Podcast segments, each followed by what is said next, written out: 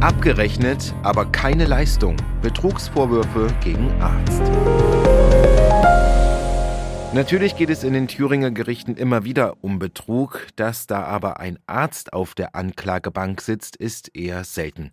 Genau darüber sprechen wir aber heute und wie immer hören Sie das Ganze in der App der ARD Audiothek und wie immer kommt diese Folge an einem Montag raus. Jeden zweiten Montag im Monat gibt's ja von uns neuen Stoff aus dem Gericht. Und jetzt geht's los. ARD. Ja, und wenn es außergewöhnlich wird, ist unsere erfahrene MD Thüringen Gerichtsreporterin Conny Hartmann natürlich dabei. Hi Conny. Hallo Ali. So, wir sind heute am Landgericht in Erfurt und du hast schon gesagt, es geht um einen Prozess beziehungsweise um etwas, das hast du so auch noch nicht erlebt. Worum geht's denn uns heute? Es geht um Abrechnungsbetrug. Angeklagt ist ein Arzt und äh, seine Praxismanagerin, so hat sie sich selbst vorgestellt im Gericht.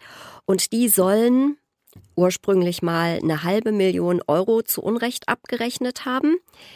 Es geht im Prozess nur noch um eine knappe Viertelmillion. Und warum das so ist, ist eine Geschichte, da kann man sich aufregen. Aber ich kann das, glaube ich, auch ganz gut erklären nachher, warum das so ist. Auf jeden Fall erlebe ich das das erste Mal. Dann lass uns äh, durchstarten. Also, wie ging es denn los? Zwei Angeklagte, jeweils ein Verteidiger auf der linken Seite, auf der rechten Seite der Staatsanwalt. Der Staatsanwalt kam aus Meiningen. Ich habe das ja schon mal erklärt, dass ja eigentlich so das Tatortprinzip gilt und dann ist natürlich eigentlich es spielt in Weimar die Geschichte, äh, dann wäre eigentlich die Staatsanwaltschaft Erfurt zuständig. Aber in diesem Fall gibt es eine Sonderzuständigkeit der Staatsanwaltschaft Meiningen für exakt äh, diese Fälle des Abrechnungsbetruges. Und das macht man deshalb, weil das so tricky ist, eine so äh, spezielle Geschichte, dass man das halt in die Hände von Leuten gibt, die sich da auch auskennen, weil du musst dich ja dann auch mit den Abrechnungssystemen auskennen.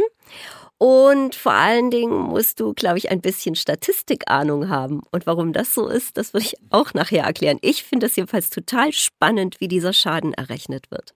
Wir kommen nochmal zur Anklage, würde ich sagen, weil Staatsanwaltschaft ja. verliest ja die Anklage wie gewohnt zuerst. Und du hast es ja schon gesagt, Abrechnungsbetrug. Aber was heißt das genau? Also 2015 hat es eine Prüfung gegeben. Da sind die Quartalsabrechnungen geprüft worden dieser Praxis. Und zwar die zurückliegenden vier Jahre, 2010 bis 2014. Und dann hat man jede einzelne Quartalsabrechnung genommen, hat 87 Zufallspatienten sich ausgesucht und die hat man dann befragt. Also ich gehe mal davon aus, dass vielleicht jetzt auch kein Zufall gewesen ist, dass man da auf diese Praxis gekommen ist. Vielleicht sind das aber auch reguläre Überprüfungen. Ich kann das jetzt nicht, nicht sagen. Auf jeden Fall hat man sich 87 Zufallspatienten herausgesucht, hat mit denen gesprochen. Also 2015 war die Prüfung und die mussten dann sagen, was 2010, 2011, 2012, was da alles bei ihnen gemacht worden ist und was nicht. Ich stelle mir das schon mal ein bisschen schwierig vor, wenn du ein chronisch krank kranker Mensch bist, dass du noch weißt, was vor vier Jahren genau bei dir für Untersuchungen gemacht worden sind. Auf jeden Fall hat man herausgefunden bei diesen 87 Patienten, dass da verschiedene Sachen nicht gemacht worden sind. Und das hat der Staatsanwalt vorgelesen. Er hat nämlich schon mal nur noch vorgelesen die Quartalsabrechnungen ab 2012 bis 2014. Und da hat er dann vorgelesen, immer wie hoch der Schaden war, der in dieser Quartalsabrechnung entstanden ist, weil die war falsch und das ist eine Betrugshandlung.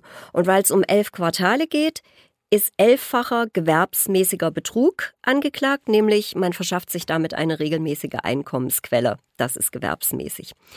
Und pro Quartal ist der Schaden so ungefähr zwischen 20 und 30.000 Euro jeweils.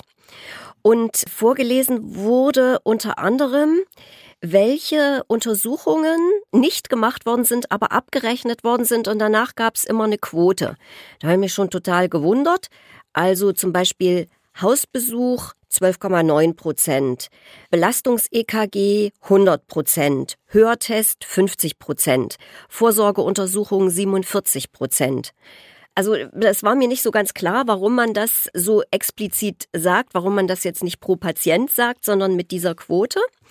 Und wie gesagt, es war relativ lang die Anklage, die ganzen Quartale, die ganzen Untersuchungen mit irgendeiner so Prozentzahl dahinter und dann exakt der hochgerechnete Schaden pro Quartal. Mhm. Das hat mich erstmal ein bisschen ratlos zurückgelassen. Das ist mein erstes Mal, das habe ich ja schon gesagt. Also ich habe es nicht, nicht wirklich verstanden. Ich habe es dann erst viel, viel später verstanden, als es nämlich ans Eingemachte ging, also darum, wie dieser Prozess jetzt laufen wird und wer was sagt. Und dann hat der Vorsitzende Richter noch vorgelesen, dass es im Vorfeld schon Gespräche gab.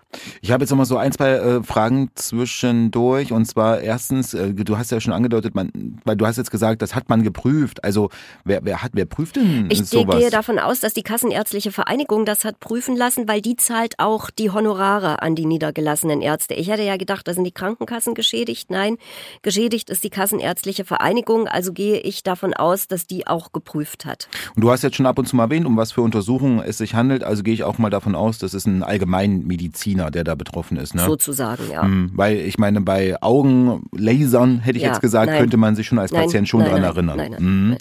Aber jetzt würde ich doch am besten gleich die Frage klären, wie man denn auf so eine Summe dann kommt am Ende, wenn du sagst mit Hochrechnung und so weiter und so fort. Also wie kommt man auf diese Summe, die am Ende dann im Raum steht.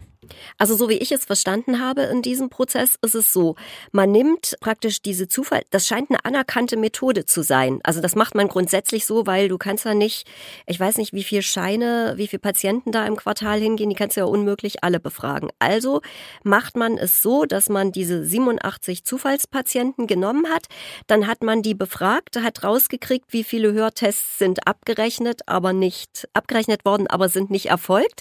Das ist nämlich die Quote praktisch. Ja, also ich sag's jetzt, ich versuche es jetzt nochmal an den Hörtests zu erklären. Ich ja. glaube, da waren es 50 Prozent. Das ist schön einfach.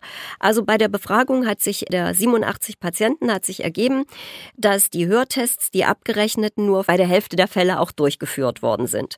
Und dann nimmt man diese Zahl und rechnet die auf alle Patienten dieses Arztes hoch. Aber natürlich nicht eins zu eins, sondern mit stochastischen und statistischen Möglichkeiten. Ich bin schon so alt, ich hatte keine Stochastik in der Schule, aber äh, du glaube ich schon.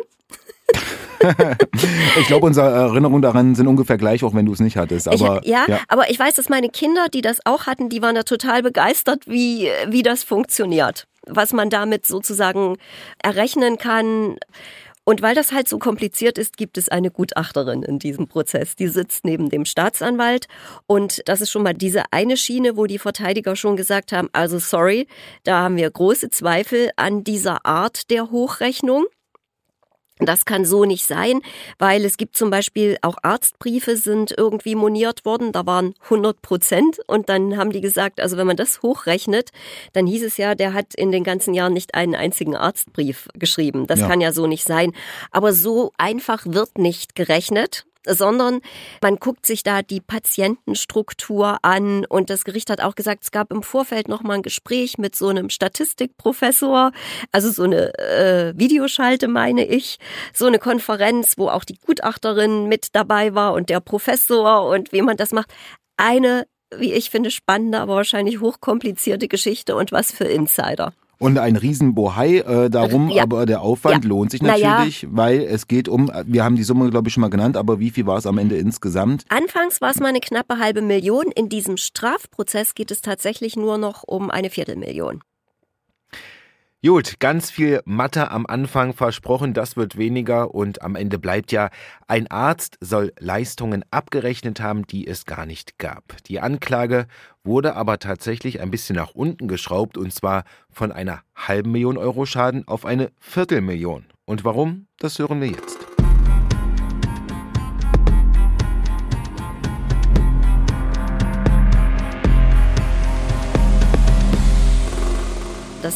Ist jetzt so explizit nicht gesagt worden, aber zwischen den Zeilen hat sich das ganz schnell rausgestellt. Betrug verjährt innerhalb von zehn Jahren. Wir haben 2023 die ersten Taten 2010, 2011, die sind einfach weg. Die sind weg, die sind strafrechtlich verjährt. Es waren also wahrscheinlich mal knapp 20 Fälle und dann eben der höhere Schaden. Und strafrechtlich geht's jetzt noch um elf Fälle und einen Schaden von 236.000 Euro. Und warum wird erst jetzt verhandelt? Die Staatsanwaltschaft hat 2018 Anklage erhoben. Also das läuft so, von der Überprüfung geht's dann an die Staatsanwaltschaft, weil, sag mal, die KV, die Kassenärztliche Vereinigung, die will ja Geld wieder haben. Und die Staatsanwaltschaft muss dann noch gucken, wer ist denn schuld daran. Es ist hm. jetzt nicht so eine 1 zu 1 Nummer, dass die die Papiere rüberreichen und dann kann Anklage erhoben werden, sondern da geht's ja um was anderes. Und äh, Staatsanwaltschaft hat 2018 Anklage erhoben. Die Kammer, bei der das verhandelt wird, ist zu. Die verhandelt ganz viele Haftsachen und Haftsachen gehen vor, weil da muss innerhalb von einem halben Jahr verhandelt werden, sonst kommen die Leute wieder raus. Das ist also vordringlich. Jetzt wird das äh, verhandelt und da musste die Staatsanwaltschaft sozusagen die Anklage korrigieren, weil durch die Verjährung schon ein Teil der Vorwürfe unter den Tisch fallen musste. Und wir haben jetzt noch den Zeitraum 2012 bis 2014. Aber kann ich mir schon vorstellen, dass die KV, Kassenärztliche Vereinigung, die prüft das, dann stellst du fest, oh, hier stimmt was nicht, aber die Staatsanwaltschaft, die muss natürlich das auch nochmal genau. überprüfen, genau. Zeugen, genau. Genau. Äh, mögliche Zeugen, Gutachter bestellen und so weiter. Ja, und schauen, hm. wer ist schuld. Vielleicht hat ja der Arzt gar nichts davon gewusst, ja, oder so. Das ist ja äh, sozusagen nochmal ein anderes Gebiet. Und wie gesagt, 2018 die Anklage, die ist vom 28.12.2018 gewesen, also exakt fünf Jahre hat es gedauert. Und ich. Bin, das ist schon lange, ne? Das ist lange, aber ich bin kein Freund vom Einprügeln auf die Justiz. Ja, vielleicht, äh, weil ich zu oft da bin, aber ich sehe, wie die arbeiten. Also ganz, ganz früher, wenn der Prozess fünf Tage gedauert hat, dann dauert der Prozess mit dem, mit einem ähnlichen Anklagevorwurf heute 15. Das hm. ist einfach so. Also du willst sagen, dass sie sehr, sehr viel arbeiten. Ja, genau. also aus meiner Sicht ja. Und dann ist natürlich die Frage, du hast ja gesagt, äh, Arzt und seine Praxismanagerin waren ja. da und dürften ja auch zu Wort kommen, ne? Hätten zu Wort kommen dürfen, wollen aber erstmal schweigen. Stattdessen haben die Anwälte geredet. So, und da gibt es ja im Gerichtswesen eine Möglichkeit, dass das alles etwas schneller über die Bühne geht. Und das kam auch hier in Betracht. Jedenfalls kurz.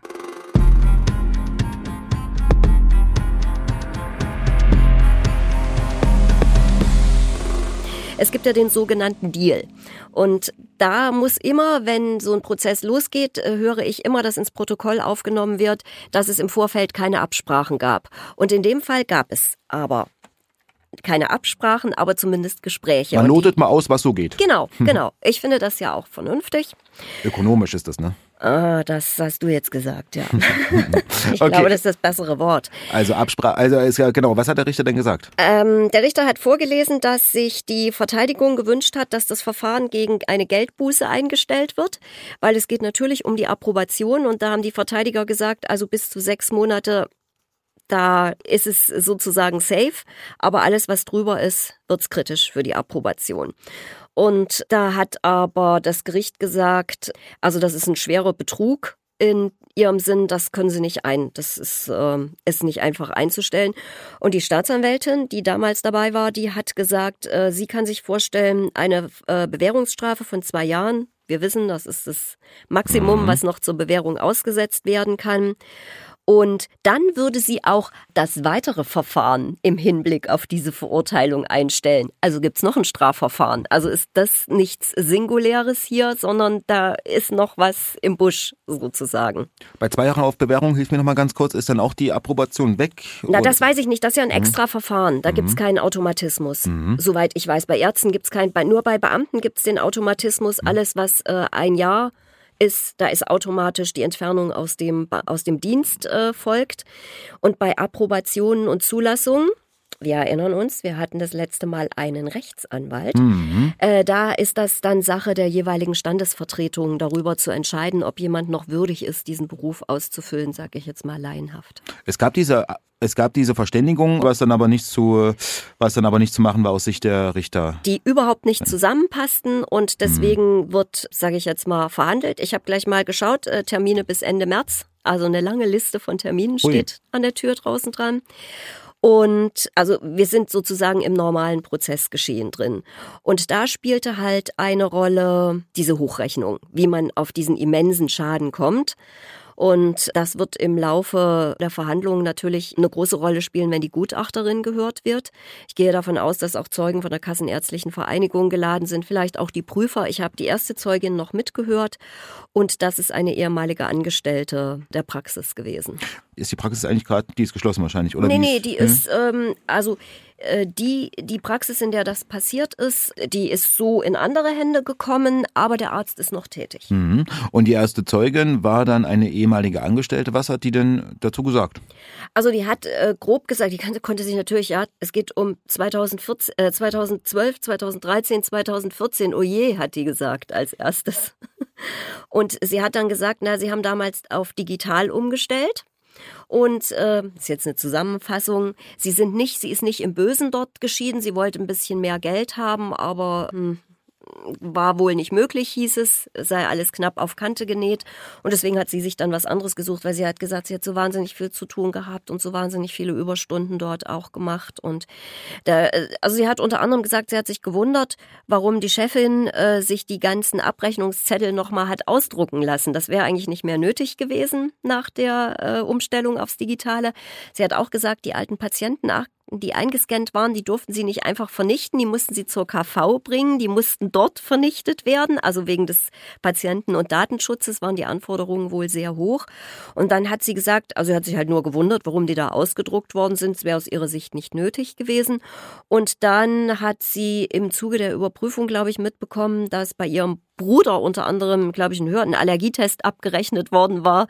Und da hat sie gesagt, nee, also das ist definitiv da nicht gemacht worden, weil dann hätte ich den ja gestochen und das hätte ich mir gemerkt, wenn ich meinem Bruder, sag jetzt mal, eine Kanüle in den Arm gestochen hätte. Mhm. Also die habe ich halt noch gehört und das Gericht hatte noch gesagt, was sich auf jeden Fall strafmildernd auswirkt, ist natürlich die lange Verfahrensdauer, gar keine Frage. Also nicht nur das, was verjährt ist, sondern das schon so lange her, her ist, wird auch sehr äh, berücksichtigt im Falle einer Verurteilung. Und was sich natürlich immer gut macht, haben die Richter gesagt, ist eine Rückzahlung des Schadens. Das hm. ist natürlich immer gut. Und da haben die Anwälte aber gesagt, dass die finanzielle äh, Situation ihrer Mandanten nicht so gut ist. Sie sind auch noch Kindern unterhaltspflichtig und äh, das sei also wörtlich die finanzielle Situation sei nicht so. So. Wir haben schon, äh, du hast es schon mal kurz an, äh, angerissen und zwar ähm, Thema anderes Verfahren nochmal. Ich meine, die Prüfung, die war jetzt ja, äh, ist ja schon lange her und da ist ja die Frage, was im Zeitraum danach ist. Also ist da noch, weiß man das oder wurde da noch was angestoßen? Davon gehe ich aus, weil sonst hätte die Staatsanwältin nicht gesagt, auch das andere Verfahren würde sie im Hinblick auf eine Verurteilung in diesem jetzt aktuell in diesem Prozess geführten Verfahren einstellen. Das sind halt so Randbemerkungen, wo man hellhörig wird, aber ich kann nichts Konkretes dazu sagen. Wie geht's denn jetzt weiter? Also es sind Verhandlungstage bis März angesetzt. Ja. Ähm, ich glaube knapp 20 oder so. Also einiges an Verhandlungstagen. Ja. ja. Was, was droht eigentlich bei so einem schweren Betrugs? Äh, naja, wie gesagt, ich kann mich jetzt nur auf das beziehen, was die Staatsanwältin gesagt hat. Bei, ach so, bei einem vollen Geständnis natürlich gibt sie zwei Jahre auf Bewährung bei einem vollen Geständnis. Und ansonsten ist das natürlich, also äh, es gibt ja so ein Urteil vom Bundesgerichtshof, äh, der mal gesagt hat, also bei einer Million Schaden ist Bewährung komplett ausgeschlossen. Dann kommt es natürlich noch auf die Anzahl der Taten an. Das sind elf. Hier sind elf Taten angeklagt. Da ist, ich weiß gar nicht, was die Mindeststrafe ist, aber die ist jetzt nicht ganz niedrig. Da kann es auch durchaus Haftstrafen dafür geben, für elffachen schweren gewerbsmäßigen Betrug. Dann würde ich sagen, erstmal für den Fall vielen Dank. Aber wir haben ja noch was nachzuholen. Wir würden gerne nämlich nochmal äh, Bezug nehmen auf die letzte Folge, wo wir über den angeklagten Rechtsanwalt gesprochen haben. Und da ist jetzt ein Urteil gefallen. Vielleicht noch mal ganz kurz gesagt, es ging darum, dass der Mann ähm, Gelder von seinem Mandanten in die eigene Tasche gesteckt hat, ohne dass er das hätte dürfen. Ich sag's mal wirklich ganz kurz. Für mehr Informationen, alles Ausführliche, die letzte Folge nochmal anhören. Und mittlerweile ist ein Urteil gefallen. Conny, das hast du dir natürlich nicht entgehen lassen. Was kam raus? Er muss ins Gefängnis, wenn das Urteil rechtskräftig wird. Drei Jahre und vier Monate hat die Kammer ausgeurteilt. Die Staatsanwältin wollte sogar mehr als fünf Jahre haben. Der Verteidiger hat die Strafe in das Ermessen des Gerichtes gestellt. Das Gericht hat ein Berufsverbot in diese Strafe mit, in dieses Urteil mit reingeschrieben. Und zwar wirklich ein Berufsverbot, dass er nicht mehr als Anwalt arbeiten darf. Aber das wirkt, also es wird erst rechtskräftig, wenn das Urteil rechtskräftig ist. Und bis dahin bleibt er auch draußen. Es gibt keinen Grund, ihn jetzt in Untersuchungshaft zu nehmen, auch wenn es das erste Urteil gibt. Alles, was nicht rechtskräftig ist, ist äh, würde jemand in Untersuchungshaft sein.